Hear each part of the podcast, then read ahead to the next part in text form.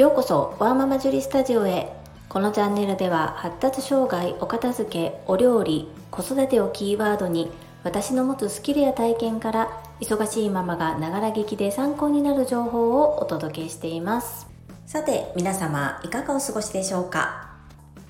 本日のテーマはまさかチャンス到来です。最後までお付き合いよろしくお願いいたします私はサラリーマン25年目のパラレルワーカーです。パラレルワーカーについては第10回目の放送に詳しくお話しさせていただいてますのでご興味ある方は是非聞いてみてください。今まだまだ主軸はサラリーマンですので月曜日から金曜日平日はフルタイムで勤務しております。そんな会社で整理収納アドバイザーとして何かできることがないかというふうに模索していた時期がありました。反対勢力もあり私がまだまだ未熟だったこともあり一度失敗したりもしたのですが成功事例もあります。そんな職場で本日直属の上長との面談がありました。その中で、まあ、役割分担今の私の部署の状況などいろいろなお話が出たのですがその中で一つ「えそれ私やっていいんですか?」っていうようなお話をいただけましたそれは何かと申しますと私の所属する課で課内のミーティングの際私が整理収納にまつわるミニ講座を4回ぐらいに分けて開催しました。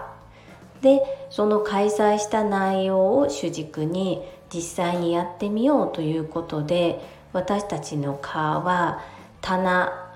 引き出しの中がパンパンで物が置けないっていう課題があったんですね。そこでその講座内容を実際に実務としてどのようにやればいいのかっていうのを落とし込みながらみんなで動いていくっていうことをやりました。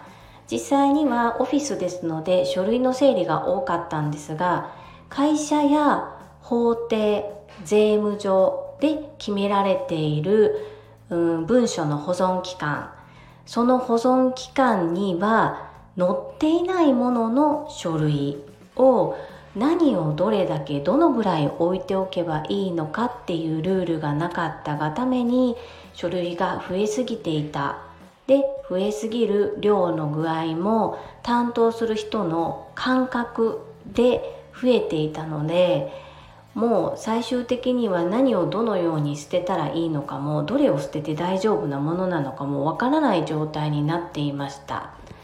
そこでものすごく時間はかかるんですがそのルールが決まっていない保管期限が決められていない書類を片っ端からタイトルを洗い出して一覧リストにしてその一覧リストを見ながら実際にその書類をどのぐらいの期間置いておくかっていうルールを決めたんです。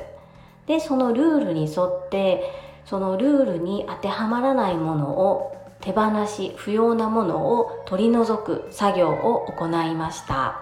その結果税務上会社の規則上を約9年10年置いておかないといけない書類が月に約8センチファイルで20冊ぐらいの量が出るのでそれらを保管するために書庫整理っていうのを3ヶ月に1度ぐらいの頻度で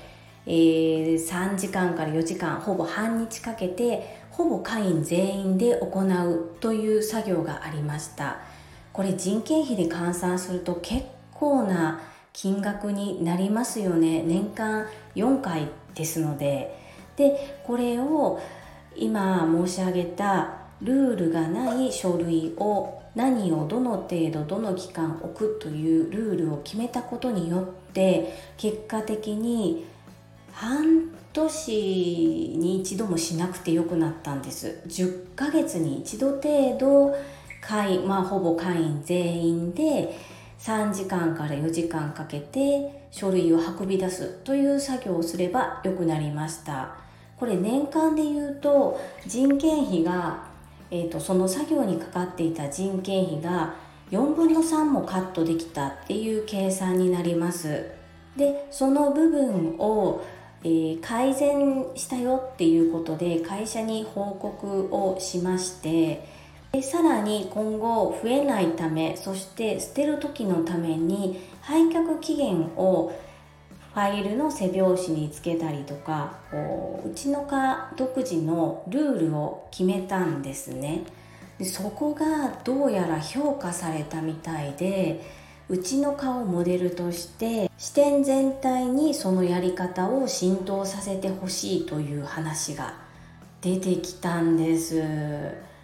びっくりですよね。まあ、そこに管理職や、まあ、経営トップの方々に気づけていただけたっていうことはとても良かったなと思います。でその改善を進めたメンバーに私がいたということ。でその改善の提案を書いてくれた方が先日退職しまして今その実際に作業を行った改善を提出したメンバーで残っているのは私だけということでなんかあの今の町長も状況がよくわからないので手伝ってほしいというお話をいただけました。これちょっと密かにピンチはチャンスじゃないですか？私ちょっと頑張らないといけないは頑張らないといけないんですけども私の持っているスキルややり方そして実際に結果が出た部分を視点全体の方に知っていただけるチャンスですよね。正直この作業に対して私が何か報酬をいただけたりすることもなく就業時間内にやりきらないといけないんですけれどもこれってなかなかやりたくてもできない経験だと私は思っていますのでこれをピンチはチャンスと取っておーと言わせてみせます。頑張ります。で不思議なんですがその過去に失敗した経験そして今従業員14名様程度のオフィスに整理収納のサポートをさせていただいてるんですけれどもそこでの経験が逆輸入って言ったらいいんですかね。その過去に失敗した経験と過去にこううまくいった事例と今現在進行形で頭悩ましたり学び続けているっていう部分が今度また今のサラリーマン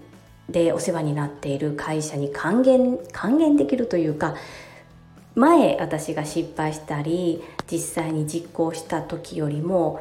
今の私の方がパワーアップしてますのでより良いサポートを提供できるのではないかとちょっと自分でもワクワク楽しみにしております。でどういった形で上長から指示が降りてくるかはわからないんですけれども私の持てる全ての力を出し切って、えー、一生懸命諦めずにサポートしたいと思います。またどんな風に展開したのかとかどんな結果になったのか失敗しても成功してもこちらでシェアさせていただきたいと思います本日の放送はここまでです。いかがだったでしょうか？最後にお知らせをさせてください。月に一度オンラインでデコ巻き寿司講座を開催しております。デコ巻き寿司ってなーにという方は第6回目の放送またはインスタグラムを参考になさってください。それでは皆様本日も最後までお聴きくださりありがとうございました。ママの笑顔サポーター、ジュリでした。